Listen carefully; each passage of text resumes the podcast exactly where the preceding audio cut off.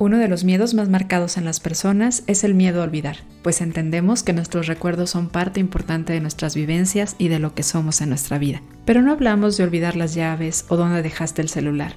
Mucho más allá de ello, el deterioro cognitivo afecta la calidad de vida de las personas y no solo de las personas de la tercera edad. Hoy se sabe que una de las piezas claves en el tratamiento y en la prevención del deterioro cognitivo es el estilo de vida. Y si tienes 20 o estás en la década de los 30, antes de que te vayas, te aviso que aquí encontrarás información de valor para ti, porque muchas de las acciones que te compartiremos te ayudarán a cuidar de tu adulto mayor desde este momento ya que en este episodio contestaremos preguntas como ¿existen algunas vitaminas o componentes estudiados que puedan favorecer a evitar la demencia o a tratarla?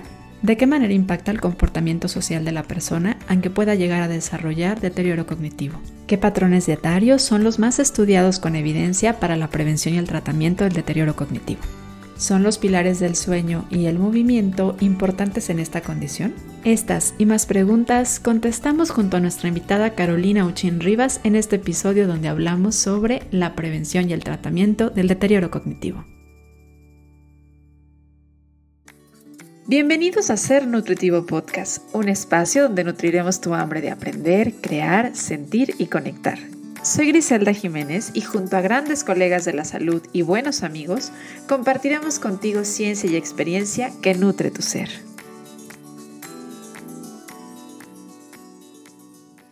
Vivimos en un mundo que envejece. Actualmente, la mayoría de los humanos en todo el mundo pueden esperar vivir más de 60 años, mientras que hay datos demográficos que prevén que la mitad de los niños vivos en el 2010, en naciones con buenas expectativas de vida, probablemente vivan más de 100 años. Y hay algunos científicos a los que esto les preocupa, pues consideran que esta es una noticia que puede verse afectada por la pérdida de calidad de vida que produce el deterioro cognitivo presente principalmente en el adulto mayor. Pero la buena noticia es que hay varios neurocientíficos hoy por hoy que coinciden que aunque alguna parte de la memoria puede verse afectada con el envejecimiento, el deterioro cognitivo no necesariamente es parte natural del envejecimiento, siempre y cuando comprendamos cómo funciona nuestra mente y ayudemos a cuidarla a través del estilo de vida. Y esto requiere nuestra atención desde tempranas edades.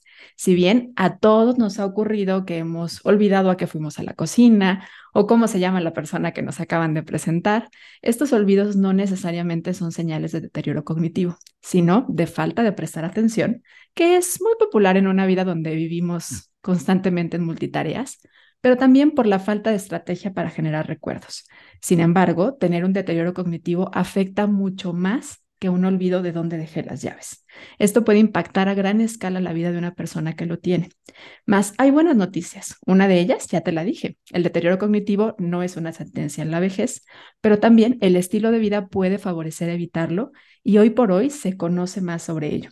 ¿Se acuerdan cuando decimos que la nutrición no es solo nutrir el cuerpo, sino que también es importante nutrir la mente? pero que también nutrir la mente ayuda a nutrir el cuerpo y el cuerpo a la mente. Bueno, este episodio va a ser justamente un claro ejemplo de ello, porque vamos a hablar sobre el deterioro cognitivo y para hacerlo me acompaña Carolina Uchim Rivas, quien es nutrióloga con especialidad en entrenamiento deportivo y también enfocada en temas del adulto mayor, en temas deportivos. Y vamos a aclarar muchísimas dudas que yo creo que se tienen sobre este tema y abordarlas desde esta expectativa y desde este ojo de la nutrición. Bienvenida, Caro, qué gusto compartir contigo este episodio del podcast. Aunque amamos el poder que tienen los audios, sabemos que también las expresiones faciales nos ayudan a entender mejor el mensaje. Y es por eso que este episodio y los episodios de Ser Nutritivo Podcast también los encuentras en un formato de video, donde podrás ver la entrevista, conocer a nuestros invitados y sentir como que estamos platicando juntos. ¿Te gustaría verlo? Abre YouTube, busca nuestro canal de Ser Nutritivo Podcast y sé parte de aquellos que escuchan y ven Ser Nutritivo Podcast. Hola Gris, muchísimas gracias por la oportunidad y encantada también de poder compartir contigo este tema que sin quererlo tocó mi vida y me gusta mucho. Oye, ¿por qué? Cuéntanos desde ahí, porque nos gusta conocer, a ver cómo te tocó y por qué, por qué le agarraste amor. Bueno, yo entré, o sea, yo entré a esta cuestión del adulto mayor o las personas mayores precisamente por mi abuelito, que ya no está conmigo. Sin embargo, desde que yo estaba estudiando la carrera, él empezó a presentar esto que vamos a hablar hoy, ¿no? Este deterioro cognitivo ya de forma acentuada y que bueno, estábamos empapados en este momento de materias como nutrición clínica y demás, y yo sospechaba por ahí que había como alguna deficiencia, en este caso vitamínica, pero pues digo, no me hacían como todavía mucho caso y demás, y dije, bueno, vamos a pedirle por ahí una prueba de laboratorio, y sí, resulta que era una, una deficiencia de vitamina B12 que corrigiéndola, eh, pues bueno, ya se revertía el, el, hecho de que él presentara un arrastre en las palabras, que tuviera caídas, que pues de plano no era como que porque perdió la fuerza, como le dicen, ¿no? Sino era por esta falta de, de estimulación en el sistema nervioso central y el, el, músculo, ¿no? Entonces, creo que ese fue el primer contacto que tuve cercano con, con todo lo que es el deterioro cognitivo y tomé muy en cuenta la importancia de la nutrición, del movimiento, para poder, si tal vez no curarlo en el, en el momento en que se encontraba, pero sí retrasar todos los signos y síntomas que se iban a seguir presentando. Qué interesante que ya nos pones este ejemplo, ¿no? De lo cómo se veía en su caso y de cómo se puede ver, ver, también el deterioro cognitivo en muchos niveles. Y ya nos mencionas de, a ver, no en todos los casos va a haber eh, una cura, ¿no? Pero sí puede haber como una pausa o evitar que esto sea muchísimo más marcado. Y yo creo que también vale la pena el recordar la importancia de personas jóvenes a que empiecen a cuidar desde este lado también su salud, su nutrición, porque impacta como no nos imaginamos en el tema cognitivo. Siempre eh, tenemos mucho esta costumbre, que veo que cada vez es menor, de separar el cuerpo y la mente y el alma. Y es interesante porque pues al final todo está unido y en realidad solo lo separamos con fines educativos y para imaginarnos que son cosas o entes separados, pero al final es lo mismo. Entonces, ¿cómo puede favorecerse a partir de lo que comemos y la forma en la que vivimos, el cómo vamos a envejecer? Y que aparte no es característico único, exclusivo del adulto mayor. O sea, es donde más se ve, pero no es solamente ahí, ¿no? Eh, me gustaría pedirte, ya nos pusiste un poquito de ejemplo, pero claro. ¿cómo puede verse el deterioro cognitivo? Porque creo que con las películas nos lo imaginamos siempre como ya no se acordó de mí, mi pareja me va a olvidar, ¿no? Pero ¿cómo puede verse? Claro, casi siempre lo, nos, uh, lo asociamos mucho al estadio como tal vez o a la enfermedad ya como tal de Alzheimer, ¿no? Pero va desde mucho atrás. Eh, algo que comentabas tú es el deterioro en sí, el deterioro cognitivo es ese proceso que vamos a vivir de alguna manera en donde la forma en la que van a llegar la, las oraciones, el comprender la información que nos están dando, la velocidad con la que yo voy a estar pensando, va a darse, pero de una forma un poquito más lenta, a lo mejor que ahorita que tenemos 30, 40 o 20 años, ¿no? Entonces, sí voy a seguir pensando, sí voy a seguir recordando, pero va a ser un poquito más lento. Eso es como en la forma más habitual. Tal vez como tú bien comentabas, se me olvidó dónde están las llaves, pero sé cuando las encuentro qué es la llave, para qué sirve la llave, esa llave que habría. Ya cuando los estadios empiezan a ser el deterioro cognitivo leve, el deterioro cognitivo ya severo o ya algún tipo de demencia como el Parkinson, como el Alzheimer, ya no solamente es, tengo la llave, no sé qué es la llave, no sé para qué sirve, no sé qué abre y no, no puedo hacer alguna actividad de mi vida diaria con ella. Algo que, una característica que tiene ya como tal un diagnóstico de deterioro cognitivo, ya severo, mayor, es que me impide realizar actividades cotidianas o lo que decimos también actividades instrumentales de la vida diaria, como bañarme, comer, que es una de las necesidades básicas del ser humano. También puede ser que se me impida eh, contar el dinero, salir a comprar y regresar porque no recuerde cómo era la calle, ¿no? Ni siquiera, o sea, tal vez no recuerdo precisamente el mapa porque ahorita todos utilizamos la tecnología, pero no puedo ni siquiera eh, las casas recordar los colores, ¿no? También en las películas nos muestran mucho el que no recordamos a nuestros familiares, sí es verdad, pero son estadios mucho más avanzados, ¿no? Entonces, a veces también lo podemos notar cuando algún familiar nuestro y súper puntual en que no tiene que ser una persona eh, mayor, sino pueden ser personas bastante jóvenes. De hecho, se ha visto en estudios, los estudios recientes que hay sobre COVID, que hubieron secuelas a nivel este, neurológico y que esas secuelas pueden tardar de seis meses, un año o más. Yo presenté ese tipo de secuelas, de hecho tenía en el consultorio mi libreta y apuntaba y era como, no entiendo lo que me está diciendo el paciente y veía la información y era, no sé por mi, o sea, no sé por qué lo pregunté, ¿no?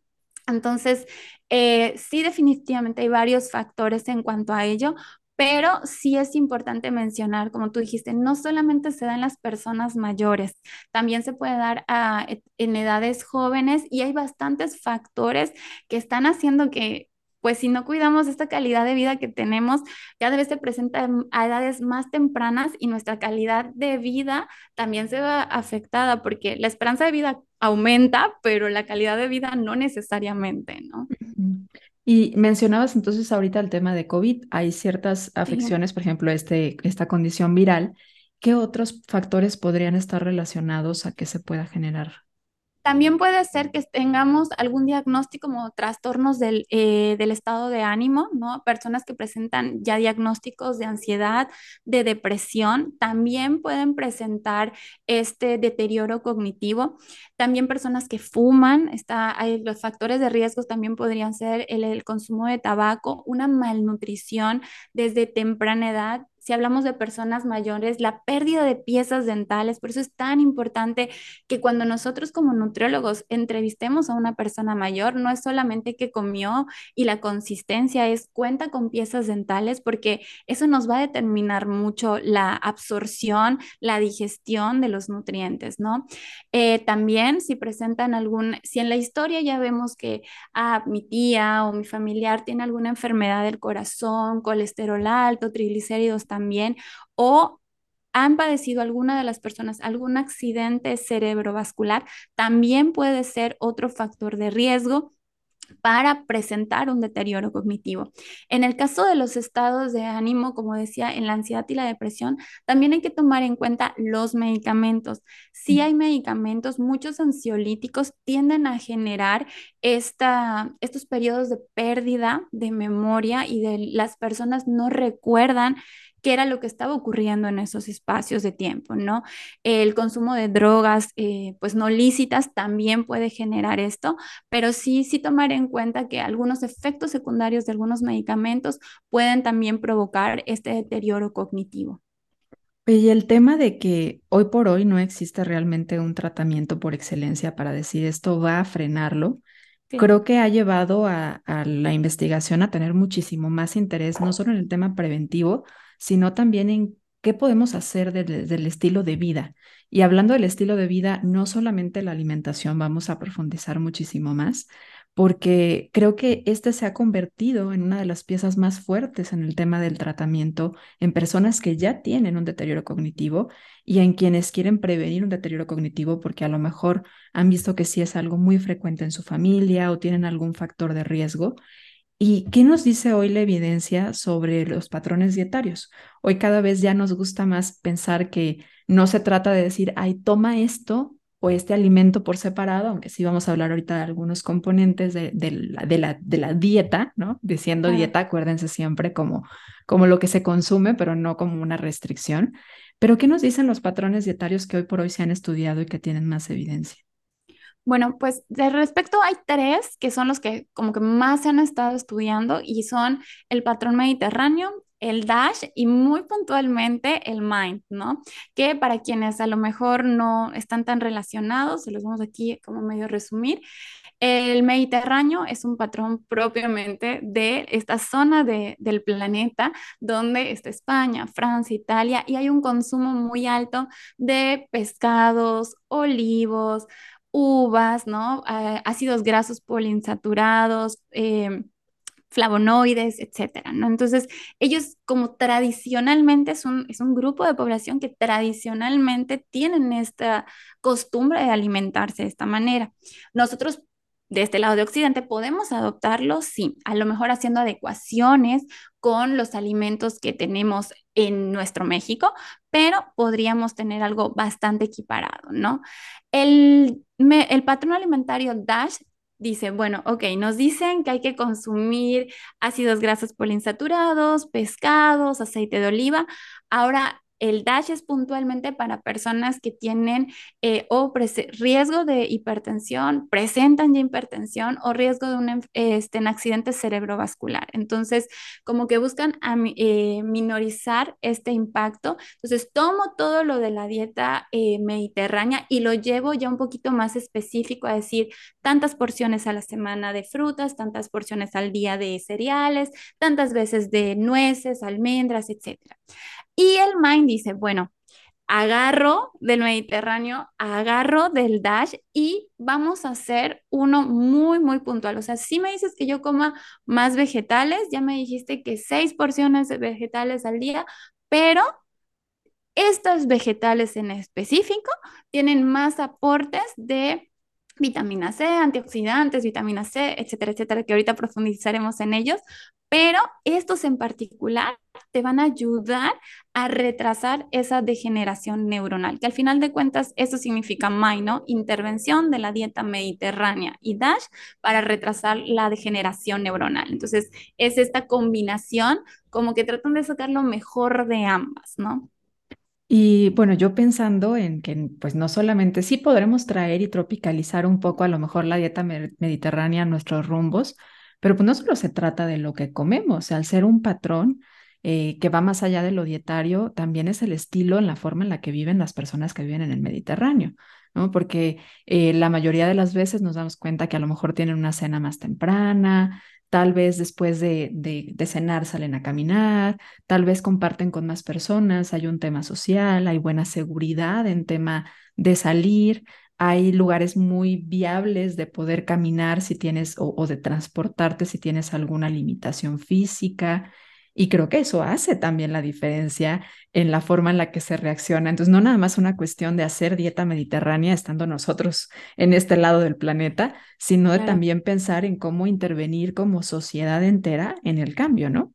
Sí, y de hecho creo que eso es importante porque si nosotros pensamos solo en Dash o solo en My, pareciera exacto, como que agarramos nada más la cuestión de nutrición, pero precisamente el, patrón de alimentación mediterránea incluye todo, todo el estilo de vida que se lleva, el que a lo mejor yo me tuve que trasladar a encontrar esos alimentos frescos, porque ellos casi todo es, lo compramos hoy, lo elaboramos hoy, tal vez nos queda un poquito para mañana, pero vamos a comprar otros ingredientes que estén frescos, ¿no? Pero el trasladarnos, como tú bien comentas, el estilo de vida como tal, hay horas para dormir, hay momentos, hay tiempos.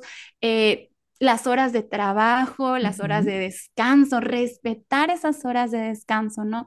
Que si bien de este lado del planeta pareciera como mientras más haces, más productivo te ves, pero eso no significa que tengas más salud también, ¿no? Entonces, sí, qué prioridades van teniendo estas sociedades también es importante y si a lo mejor no puede ser idéntico porque no vivimos de este lado del planeta, sí podemos adoptar también esos estilos de vida eh, no solo en la alimentación, como bien comentas, sino también en los espacios de tiempo libre, que eso me gusta mucho remarcarlo, el tiempo libre que, que las personas tienen. La gente dice, es que no tengo tiempo libre todos tenemos tiempo libre porque el tiempo libre está definido como aquel tiempo que no te pagan. Entonces, todo aquello que no es trabajo es tiempo libre. El cómo lo distribuimos, qué actividades hacemos que nos generen placer propiamente, porque hasta eso está muy, está, hay una asociación directa entre el nivel de escolaridad, las actividades que realizamos y que nos provocan placer en qué tan rápido se puede dar ese deterioro cognitivo o qué tan lento se puede dar ese deterioro cognitivo. Que de hecho por eso muchas veces se acentúa en la gente jubilada, sobre todo cuando no, e, no encuentra esta razón o este motivo, ¿no? Como de, ¿y ahora qué hago? Sí, y, esto pasa mucho en este lado del planeta porque no están estos espacios, ¿no? habrá lugares en donde a lo mejor se incorporan a clases de tai chi o tal vez clases de, se ponen a pintar, pero eso es importante, el tener una motivación y tener un lugar donde tengas contacto con la sociedad, con otras personas, con otros comunes a ti y tener como esta, esta interacción social que tanto ayuda. Algo que, que me llama la atención sobre el tema de la dieta DASH que acentúas que, bueno, y es muy utilizada por temas cardiovasculares, es qué relación hay entonces entre las afecciones cardiovasculares con el tema del deterioro cognitivo. ¿Existe alguna relación por ahí? Lo más nuevo de Body Santé ya está aquí. Ya puedes adquirir el primer curso Cuidando de mí con diabetes, una guía básica que toda persona que vive con diabetes o que tiene un ser cercano que habita con ella se beneficiará de conocer y de recibir. En él hemos reunido y generado información y estrategias que te permitirán conocerte, cuidarte y atenderte desde la integridad de tu ser. Ingresa a www.bodisante.com diagonal cursos y conoce más de lo que tenemos preparado para ti. Si durante cada episodio aprendes mucho, ahora imagínate lo que podrás aprender en un curso especialmente diseñado. Más que nada está relacionado con los posibles eventos cerebrovasculares que puedan darse, ¿no? El hecho de que la presión arterial aumente, tanto sistólica como diastólica, eso a nivel cerebral pues tiene un impacto y el hecho de que no se oxigene, no logra haber una oxigenación adecuada en nuestro cerebro, necesitamos sí oxígeno en nuestro cerebro y la sangre necesita llegar al cerebro para poder ahora sí que nutrir a nuestras neuronas. En ese momento en el que nuestras neuronas no están recibiendo el oxígeno y los nutrientes necesarios, puede generar que la neurona no funcione de forma adecuada. Entonces, siempre lo imagino así como, como una luz que es tan intermitente. En vez de que haya como luz continua, cuando empieza a haber, no solamente, em, incluso pienso hasta en la apnea de sueño, ¿no? O sea, cuando empieza a haber apnea de sueño,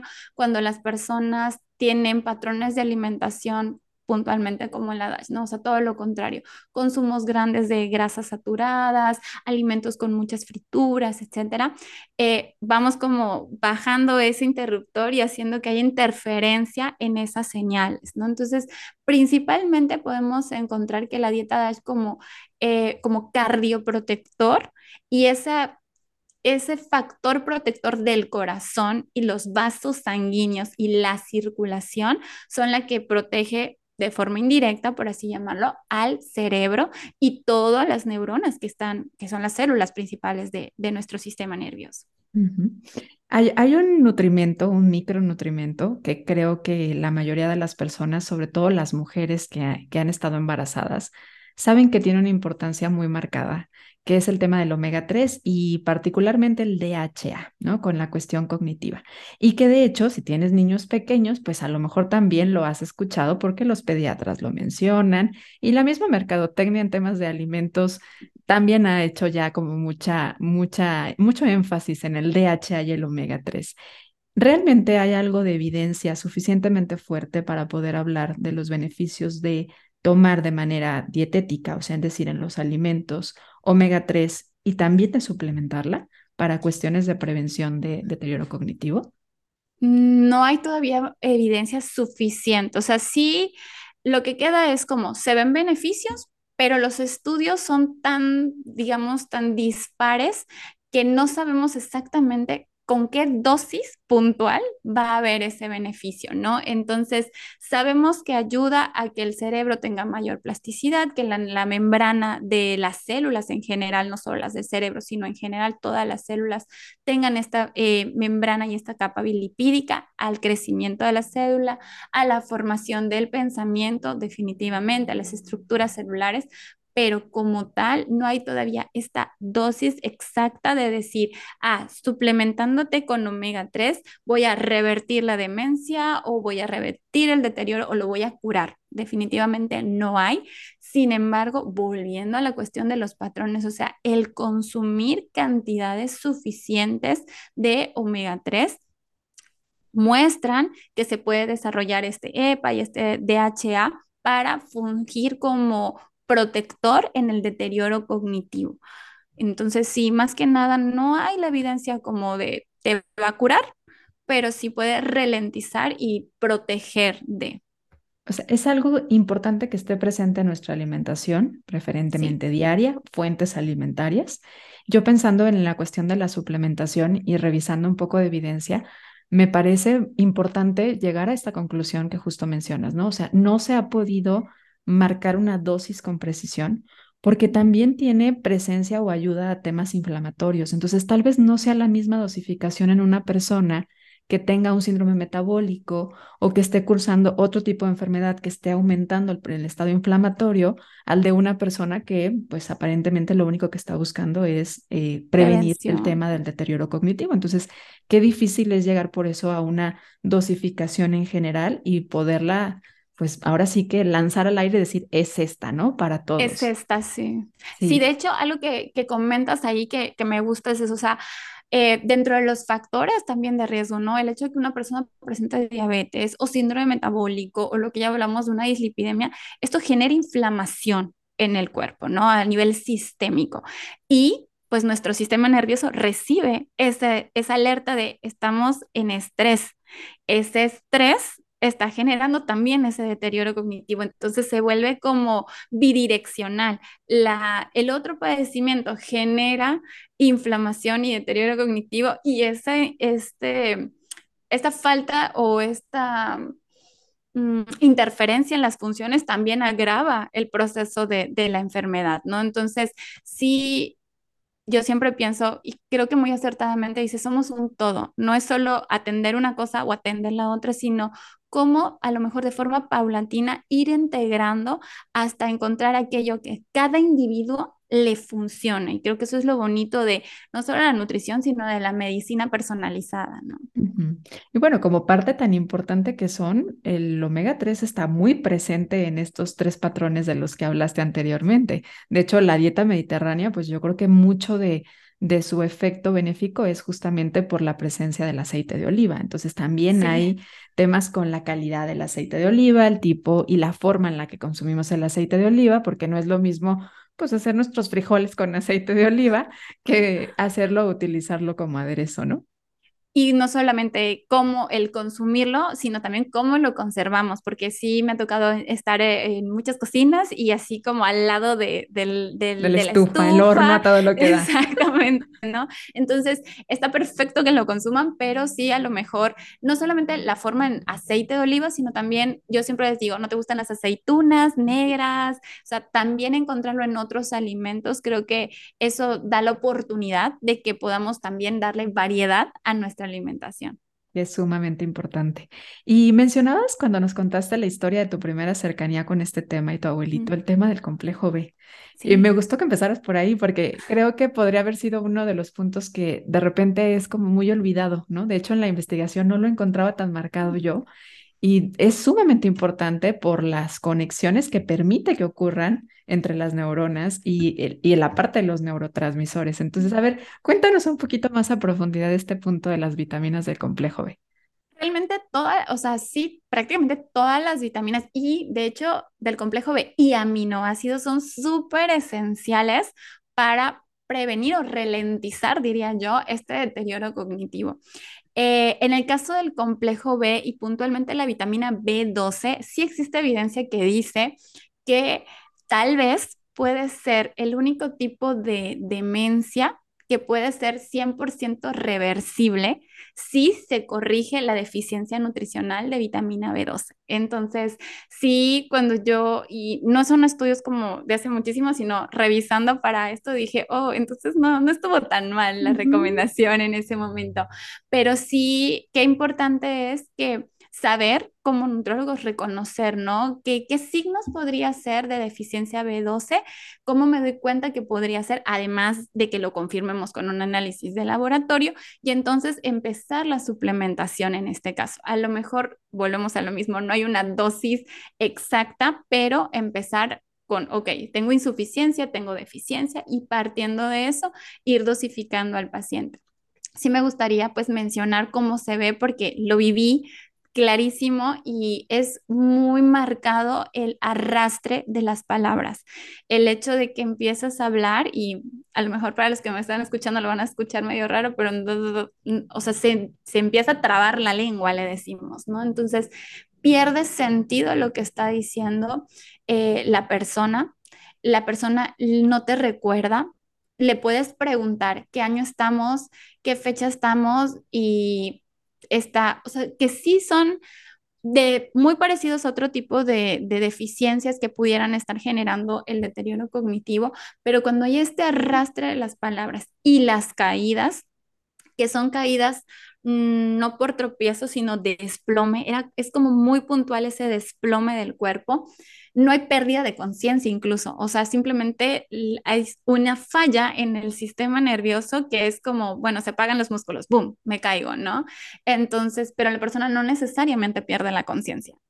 Eh, son como muy, muy marcados esos, al menos yo sí lo noté, fueron como muy, muy marcados esos signos y corrigiéndola, este, se puede revertir. En el caso de mi experiencia familiar, sí pudimos revertirla, pero como mi abuelo ya no presentaba ninguna, literal, ninguna pieza dental, eh, sí, el doctor comentó, ¿no? O sea, van a haber lagunas mentales que no van a poderse revertir, ¿no? Entonces, recordarnos, o sea, todos estamos en un proceso, bueno, salvo los niños, todos vamos a estar en un proceso de envejecimiento y lo que haga gris ahorita por esa gris de 70, 80 años, lo que haga caro por esa persona que va a ser a los 65, 70, 90 años, va a ser importante, ¿no? Esa, esa forma en que nos cuidemos ahora, estamos cuidando a esa persona también dentro de 20, 30, 40 años, que pues la verdad es que vamos, cada día vamos viviendo más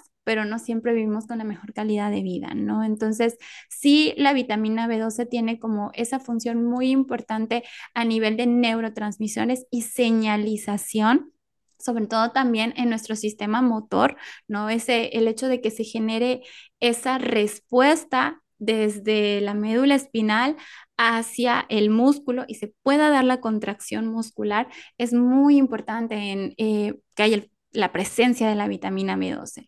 Y también te platicaba de los aminoácidos, que varios por no decir que muchos de ellos son muy importantes para que se pueda dar el correcto funcionamiento, no solamente de hacer cosas, sino de pensar cosas, recordar eventos, emociones, que incluso eso, el hecho de cómo nos sentimos, también impacta en ello. Y ahorita que te escucho, pienso en muchas cosas que quiero hablar, pero una en particular recordé a los pacientes que viven con diabetes, quienes son, efectivamente hay un tema ahí de riesgo porque hay muchos medicamentos que se utilizan en esta condición que pueden generar también pérdida de vitamina B12 o mayor demanda de vitamina B12. Sumado que muchas veces hay dolores neuropáticos, entonces vale la pena que si tú vives con esta, esta condición, no tienes un buen control de la glucosa o si lo tienes, de todos modos que estés monitoreando pues desde la sintomatología, pero también desde los estudios de laboratorio que no tengas una deficiencia. El otro punto que también pensaba es, ahorita que decías, se ve como que no responden los músculos. Es que también hay una memoria motora, hay una memoria en el movimiento y siempre pensamos solamente en lo que recordamos como algo, como un recuerdo, como algo intangible, pero nuestros músculos también tienen que ver con la memoria.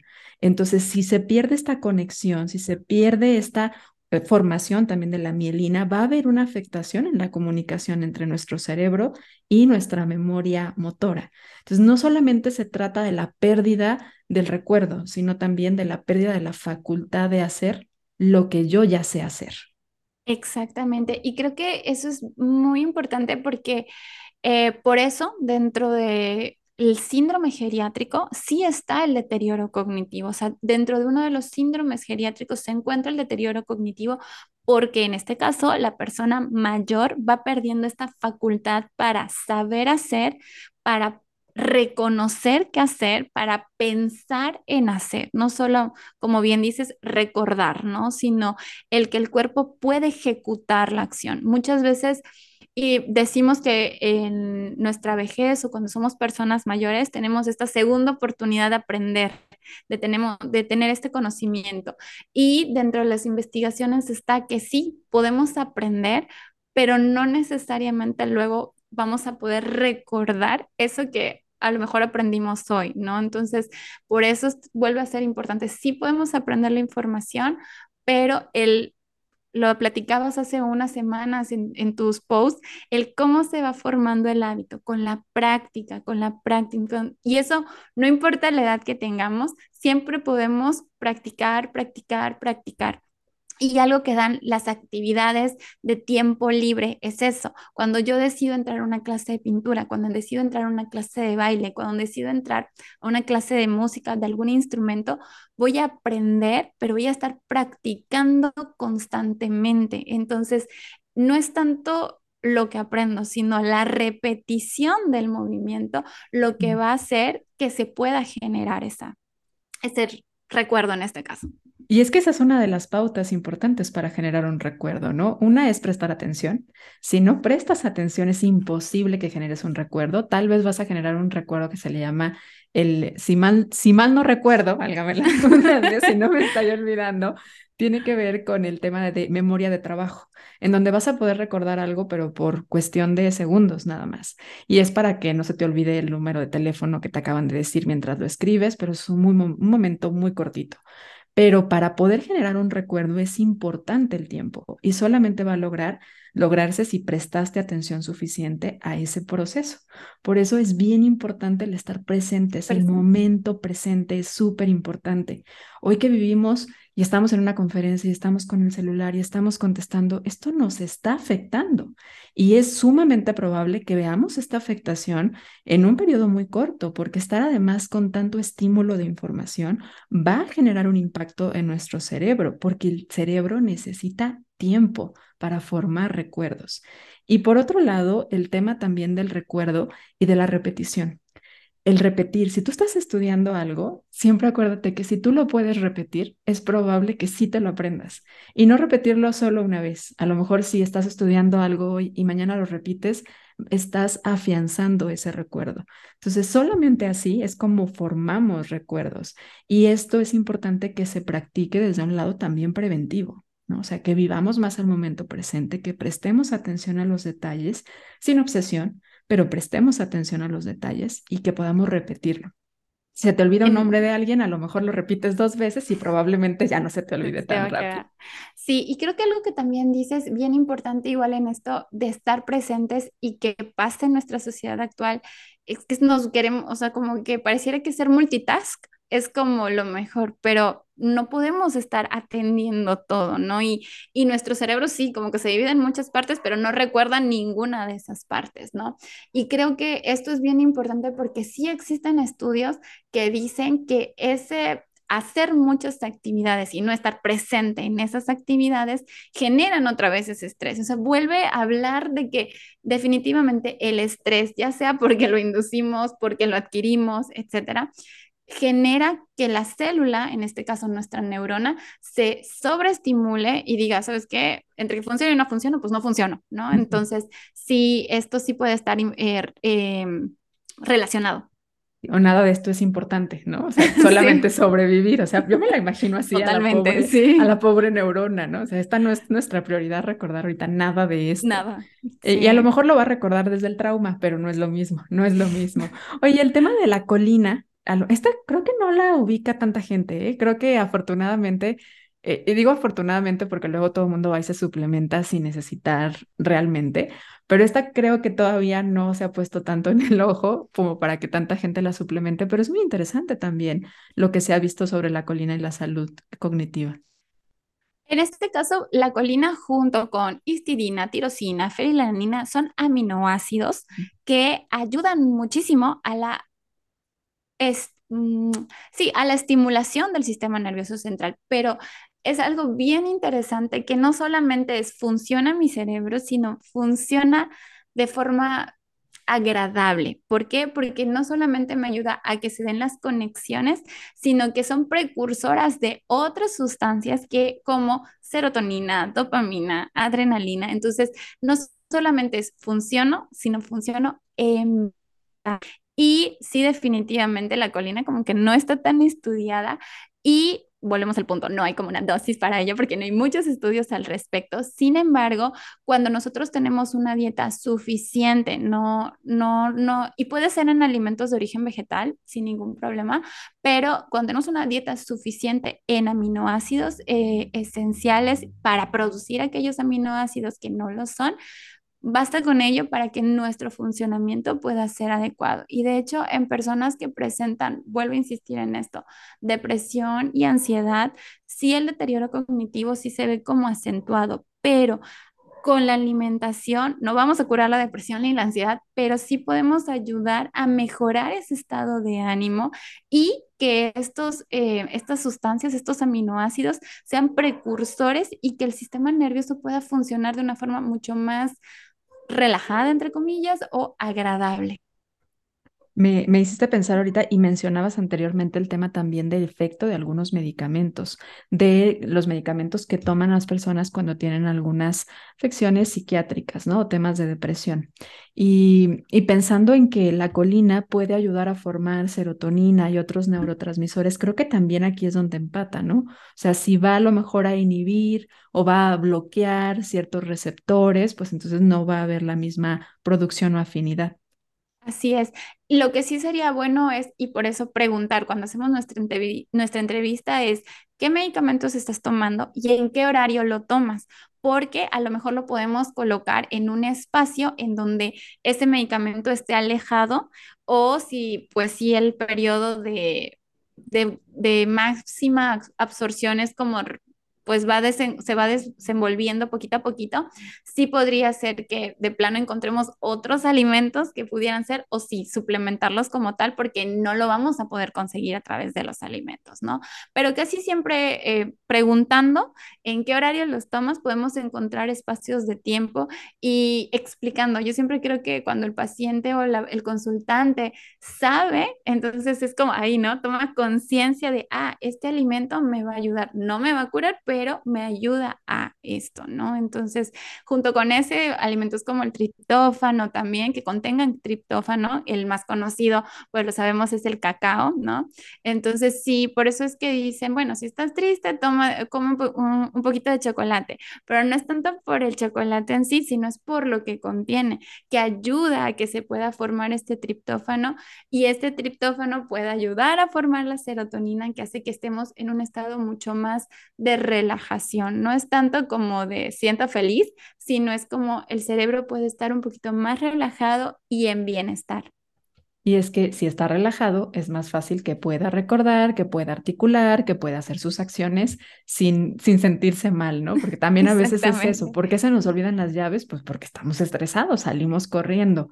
Y ahorita escuchándote, pensaba, pensaba un poco en los alimentos, porque dice, sí se puede comer en los alimentos. Yo pienso en colina y pienso en el huevito, pero a ver, ¿en dónde más encontramos colina? Principalmente, sí en alimentos de origen, o sea, sí alimentos de origen animal, pero sí tendríamos que combinar algunos, digo, personas que tengan alimentación basada en plantas, sí tendríamos que combinar, eh, si son vegetarianos, pues ya, ya, o sea, si son vegetarianos, ovo o lacto, sí podríamos ahí con una vez en un tiempo de comida poder hacerla.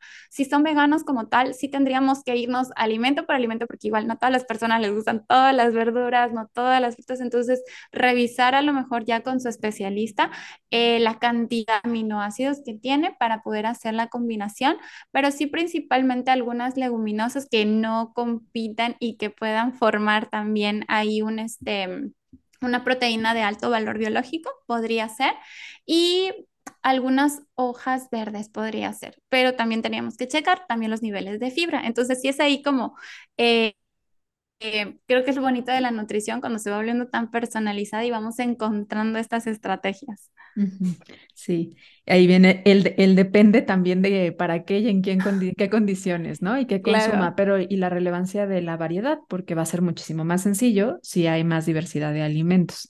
De, hablamos ya un poquito del aceite de oliva y hablamos también un poquito de que si en, eh, hay, en estos patrones dietarios entra mucho el tema de las verduras, de las frutas. ¿Por qué? ¿Qué tienen las frutas y las verduras que nos pueden beneficiar en la prevención o en el tratamiento de una persona que tiene deterioro, deterioro cognitivo? ¿Sabías que ahora Spotify te permite calificar tus podcasts favoritos? Si estamos dentro de tu lista, califícanos con 5 estrellas. Esto nos ayuda a posicionarnos de mejor manera en Spotify y lograr crecer nuestra comunidad. ¿Cómo hacerlo? Ingresa al perfil de Ser Nutritivo Podcast en Spotify. A un lado de la campanita encontrarás tres puntos en vertical seguido del texto que dice calificar este programa. Califícanos y ayúdanos a crecer. Ahora sí, regresamos al episodio. Definitivamente, y yo a mis estudiantes siempre se los digo, está muy bien y muy padre que, que consumamos alimentos que contengan hidratos de carbono, proteínas y grasas, pero necesitamos las vitaminas y minerales. O sea, sé que parece como muy trillado el consume frutas y verduras por vitaminas y minerales, pero es que son necesarios y esenciales para que se puedan dar los procesos metabólicos. O sea, si no hay fósforo, si no hay magnesio, si no hay zinc, o sea, no voy a poder generar energía, lo que conocemos como ATP, ¿no? Entonces, y si eso no se genera, entonces, ¿cómo funciona la célula? No puede funcionar. Entonces, necesitamos de esos minerales y necesitamos de esas vitaminas que ya dijimos que forman parte del complejo B, que forman también la vitamina C, para poder generar esas señales y esta energía que la célula necesita para hacer sus funciones y mantenerse viva propiamente. Entonces, si realmente el consumo, yo creo que muchas veces nos vamos pues a lo que decimos, o sea, como si la dieta solo fuera energía em, puramente a través de grasas, proteínas e hidratos de carbono, pero pueden estar ahí, pero no necesariamente ingresan si no hay esos, esas llavecitas, yo les digo, ¿no? Necesita de esas llaves que son las vitaminas y los minerales específicos para que esa energía que está pueda ser liberada y pueda realmente funcionar. Entonces, si yo no tengo esas vitaminas del complejo B, esos minerales como magnesio, como zinc, para que mi cerebro pueda generar esas reacciones metabólicas, la energía no se va a dar. Y si la energía no se da, pues yo nunca le voy a avisar que tiene que recordar que las llaves las dejo asentadas sobre la mesa, ¿no? Aparte que el cerebro es un consumidor muy activo de energía altísimo, hasta el 20% en estado de reposo, puedes, o sea, cuando dormimos, nosotros prácticamente nuestro cerebro es el que se está consumiendo toda esa energía, ¿no? Y por otro lado, también eh, las verduras y las frutas son muy buena fuente de antioxidantes. Y bueno, pues parte de la prevención es el tema de prevenir o bloquear esta parte de estrés oxidativo, que es lo que daña mucho a las células y pues las células de nuestro sistema nervioso y nuestro cerebro no son la excepción. Así es. De hecho, aquí sí podemos incluir mucho lo que son la vitamina E, podemos incluir polifenoles igual que encontramos pues en el té, que ahorita como que anda mucho de moda eso del consumo del té verde, pero sí, ahí sí te puedo decir, si existe evidencia de que si consumimos aproximadamente dos tacitas al día de té o de café incluso, este, puro, sí eh, prevenimos este, este deterioro, deterioro cognitivo, ¿no? Principalmente porque existen eh, sustancias, a lo mejor no es un poco técnica aquí, pero lo que son catequinas, flavonoles, antocianinas, que ayudan propiamente son antioxidantes, ¿no? Entonces, como tal, lo que hacen es que cuando nosotros estamos expuestos a contaminación, porque incluso la contaminación puede generarnos estos radicales libres. Cuando estamos expuestos a contaminación, cuando estamos expuestos al, ya sea que nosotros fumemos o al, este, al humo del tabaco, que pues ya se acaba de legislar una nueva ley al respecto, este, que creo que nos beneficia a todos en general y también cuando nuestros niveles de estrés son demasiado altos y generamos tantos radicales libres o el consumo de ciertos alimentos este, nos generan estos niveles de inflamación, el consumir estas verduras que o estas frutas que nos van a aportar estos antioxidantes, estos polifenoles, estas, todas estas eh, sustancias que les acabo de comentar, va a hacer que como que contrarresten, como que atrapo y contrarresto ese efecto, ¿no? Entonces, vuelvo a insistir, sí es como importante y por eso en los patrones de, al menos en el Dash y el Mind, sí tienen como cuatro porciones, depende del patrón, ¿no? Pero sí cuatro porciones al día, cinco porciones al día. Y de hecho no te comenté, pero existe también como desde 2017 más o menos una guía específica, es una guía canadiense de alimentos para la salud del cerebro. Sigue como en estudio, pero es igual como estas últimas guías canadienses que salieron, entonces también, sí, entonces también habla de ello, también trae como sus porciones, sí están bastante dispar a lo mejor a la mind, pero bueno, sigue en estudio para saber qué es lo que va a ocurrir con respecto a ello.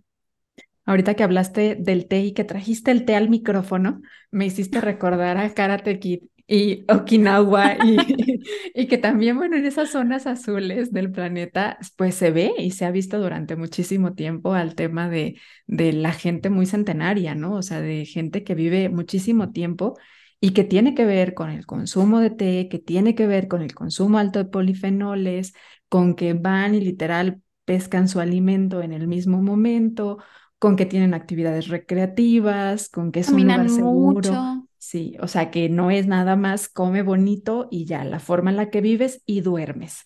Y bueno, yo aprendí eso en Karate Kid, por eso lo saco por acá, porque yo no sabía que existía Okinawa hasta entonces, pero lo recordé ahorita con el tema del té. Y el patrón de sueño, porque también eso es importante, ¿no? Creo que no dormir, y lo hemos hablado en diferentes episodios, es de las cosas más inflamatorias que existe para el cuerpo y por supuesto que esto no aleja a la mente, ¿no? Entonces, el poder generar un recuerdo ocurre en la noche, el que nosotros afiancemos un recuerdo ocurre en la noche.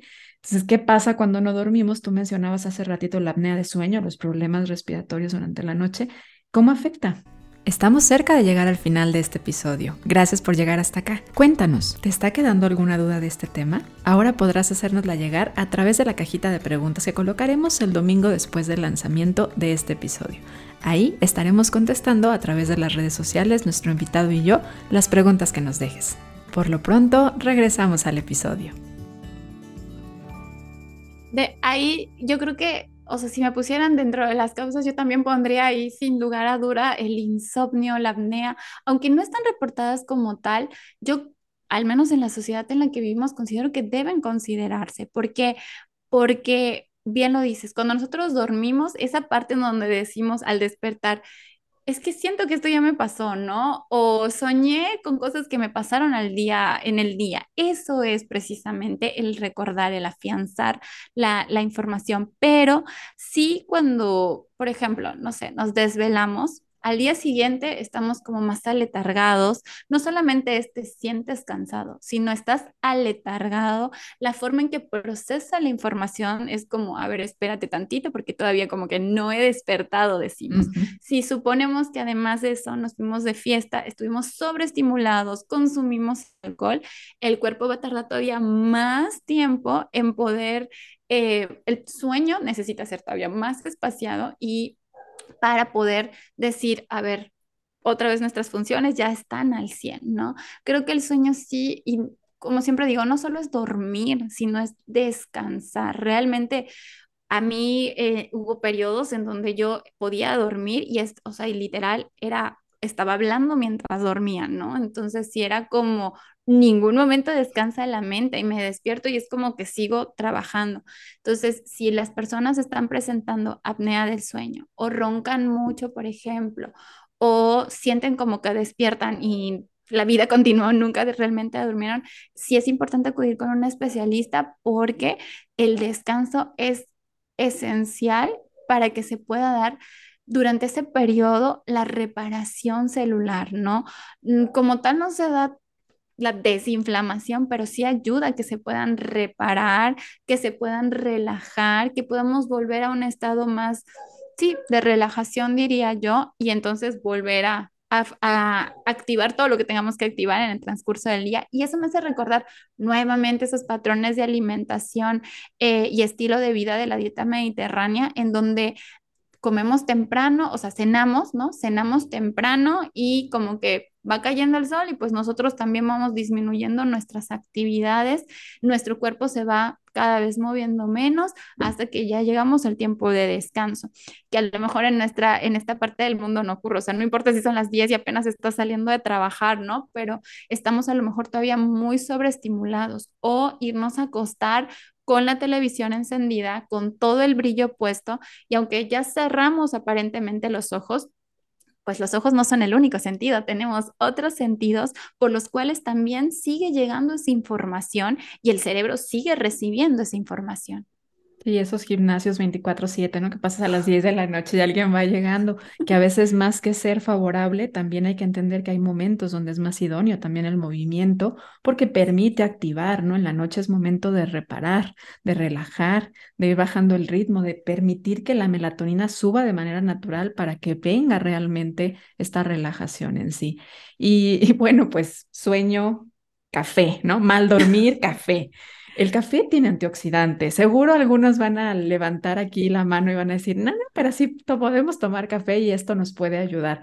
Híjole, creo que es uno de los temas con más controversia que hay, ¿no? ¿Qué piensas tú del café?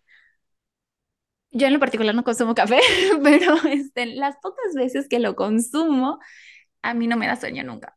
O sea, no, a mí la verdad no, no es como que me dé sueño para nada tampoco es como que me sobreestimulo, o sea, pero debo reconocer, o sea, yo tomo medicamentos y es lo que hablábamos, o sea, por eso puedo reconocer que los medicamentos afectan clarísimo, ¿no? Entonces, hay gente que me dice, yo tomo café y me duermo, yo tomo café y no me sirve, me, me, quedo muy despierta, ¿no? Entonces, creo que varía mucho de persona a persona.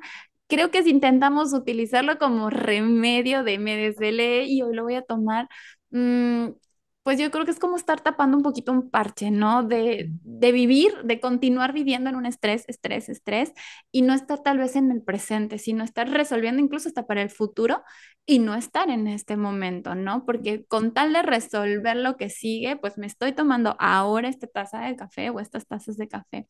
Como bien comentas, el café sí tiene este eh, sustancias que ayudan mucho, tanto al, tiene flavonoides como tal, que ayudan a que yo pueda funcionar como un antioxidante, pero ¿en qué momento me estoy tomando el café? O sea, me lo estoy tomando en la noche para quedarme desvelada o tal vez me lo estoy tomando en la mañana como para sí estimular al cerebro que empiece a trabajar porque son las primeras horas del día, ¿no? Pero si me lo voy a tomar a las 10 de la noche para quedarme más horas desvelada, pues a lo mejor no voy a tener ese, ese alcance protector de, sí, neuroprotector, por así decirlo. Como todo alimento y bebida tiene, al ser natural, tiene ciertos componentes que pueden ser benéficos para el cuerpo. En la cantidad también está la importancia, en la calidad también está la importancia, en la forma y el horario. Hoy cada vez nos damos cuenta que también tiene importancia y en la, en la forma de personalizarlo. Habrá cuerpos a quienes les caiga muy bien, que se sientan bien y habrá otros que se den cuenta que les es muy difícil de eh, tolerarlo, ¿no? Yo tampoco tomo café, pero intento, y, se los digo hacia mis pacientes, ser muy Em, pues como quedarme en, eh, eh, como en la línea media, ¿no? Entender que hay gente que realmente le gusta mucho, que para muchos es una cuestión muy cultural, no por nada es una de las bebidas más vendidas, creo que es la bebida más consumida y vendida en el mundo, si mal no recuerdo, pero también entra el tema de ¿para qué lo estás haciendo? ¿No? Si lo estás haciendo como un sustituto del descanso, pues créeme que eso no es un patrón de vida saludable y puede afectarte más que los beneficios que sí se conocen que tiene, porque pues el dormir es parte de una de las necesidades básicas, el café no. Entonces, ni modo. Sí, totalmente de acuerdo contigo en eso. Sí, claro, pues estamos entrando a la recta final del episodio, pero no me paso a estas preguntas para cerrar hasta que tú me digas, Gris, esto es lo que yo quería hablar sobre deterioro cognitivo o hay algo aquí en el tintero todavía. Pues yo creo que nada, algo que me gustaría agregar eh, como parte de, creo que integral de, la, de la atención que brindó, no solo el, la cuestión de, de comida, sino también de ejercicio físico y soy como más puntual en movimiento. Ahí yo lo que procuro es que las personas se muevan. El movimiento es importante. Yo siempre les digo, el cuerpo está diseñado para moverse. No sé si tal vez para hacer un ejercicio físico planificado de tal y tal, pero para moverse sí. Y el hecho de que las personas se puedan mover genera bienestar, genera placer y eso a nivel cerebral también tiene repercusiones, ¿no? El que yo me pueda mover, desplazar y estar en contacto con otras personas, que ese cuerpo me haya permitido estar en contacto con otras personas, genera todavía sustancias de dopamina, serotonina, que le dan bienestar al cuerpo y también a nuestro cerebro. Y también hay una, hay información que la verdad me, me resultó bastante interesante, como el hecho de que eh, y eso sí dije, ok, aquí tenemos que poner un poco la cuestión también de los contextos. el hecho de que las personas pueden prevenir el deterioro cognitivo conforme más aprendizajes tengan. Y aprendizajes pueden ser cualquier cosa, desde leer, eh, aprender una nueva acción, ¿no? Aprender a hacer algo nuevo, pero sí está, eh, existe evidencia directa de que mientras más niveles de estudio tengamos, mientras más eh, nivel de aprendizaje podamos adquirir, el deterioro cognitivo va a ser menor. Y eso sí me hace así un poquito, ay, el corazón, porque digo, no todos a lo mejor podemos tener ese acceso a. Eh, puedo decir que la verdad en mi ciudad existe, yo vivo en la ciudad de Mérida, pero existen bastantes centros culturales. Eh, hay espacios exclusivos para adultos mayores, entonces que si en su ciudad existen estos espacios, en la mía son gratuitos, acérquense. O sea, y no tienen que ser adultos mayores. Recuerden que lo que hagan por ustedes desde ahorita es una forma de cuidar a esa persona que van a ser ustedes a sus 80, 90 más años, ¿no? Porque como bien decías, o sea, en mi familia casi todos rebasan los 100 años, o sea, es como muy joven el que se murió a los 89, entonces sí, mi abuelito es como el que se murió joven, ¿no? Entonces sí, eh, cuidar, cuidar nuestra salud en todas las esferas, buscar aquellas cosas que nos generen placer, porque ese placer son la sustancia necesaria, todo lo que genera ese placer son sustancias necesarias para ralentizar este deterioro cognitivo. Qué bonito mensaje. Aparte me imaginé así como abrazando a mi viejita cuando hago cosas así, ¿eh? Qué bonito verlo desde ese lado. Oye, Caro, pues hacemos tres preguntas a nuestros invitados. Espero que ya las conozcas. Sé que sí, porque sé que eres parte de la comunidad y te lo agradezco y te lo agradezco ahora aquí con el micrófono encendido, porque claro que para mí cada uno de ustedes es sumamente valioso y para ustedes hacemos estos episodios y qué bonito hoy tenerte por acá, Caro. Eh, la primera es, ¿cómo disfrutas nutrir tu mente? Hablando de mente, tenía que empezar por la mente. Sí, bueno, ahí la verdad sí soy bastante básica. Sí soy como, me gusta leer muchísimo y yo salto de un libro a otro, o sea, termino en una cosa y empiezo como en tres. Y algo que me gusta mucho es las pinturas. Yo no pinto, pero me gusta disfrutar mucho las, las pinturas, las obras de arte. Yo soy, me encanta ir a museos y me puedo quedar ahí. Entonces, mi mente, la verdad, o sea, vuela, vuela literal en cuanto cuando tengo este tipo de actividades. ¿Y tu cuerpo?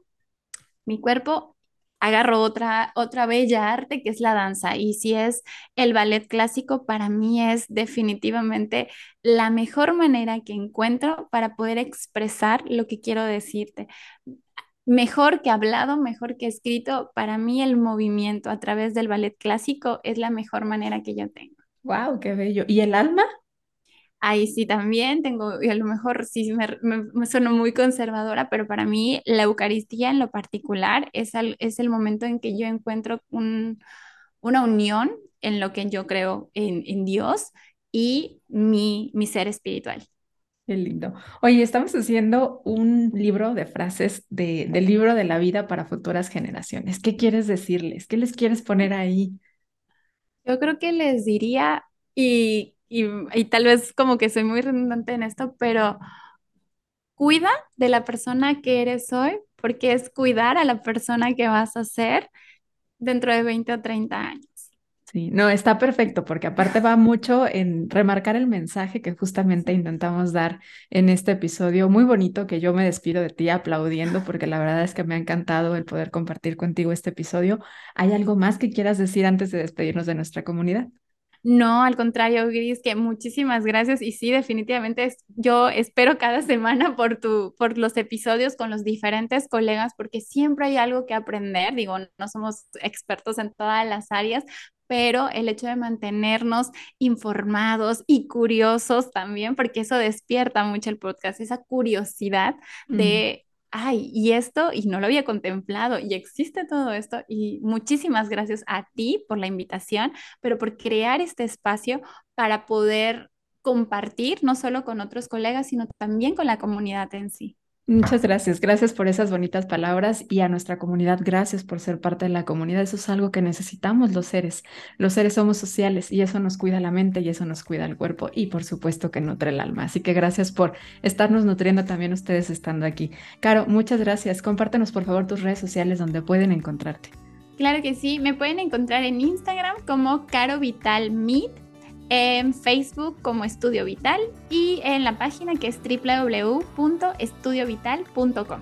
Y si estás en Mérida, búscala. Y si no estás en Mérida, búscala porque creo que también da consulta en línea. Entonces, si hay algo que hoy te haya despertado esa afinidad por necesitar a Caro, por favor, búscale, contáctala a través de sus redes sociales. Y pues ya sabes que mientras estemos en temporada, estamos compartiendo contigo un episodio nuevo cada jueves. Así que nos escuchamos la siguiente semana. Muchas gracias. Gracias a ti.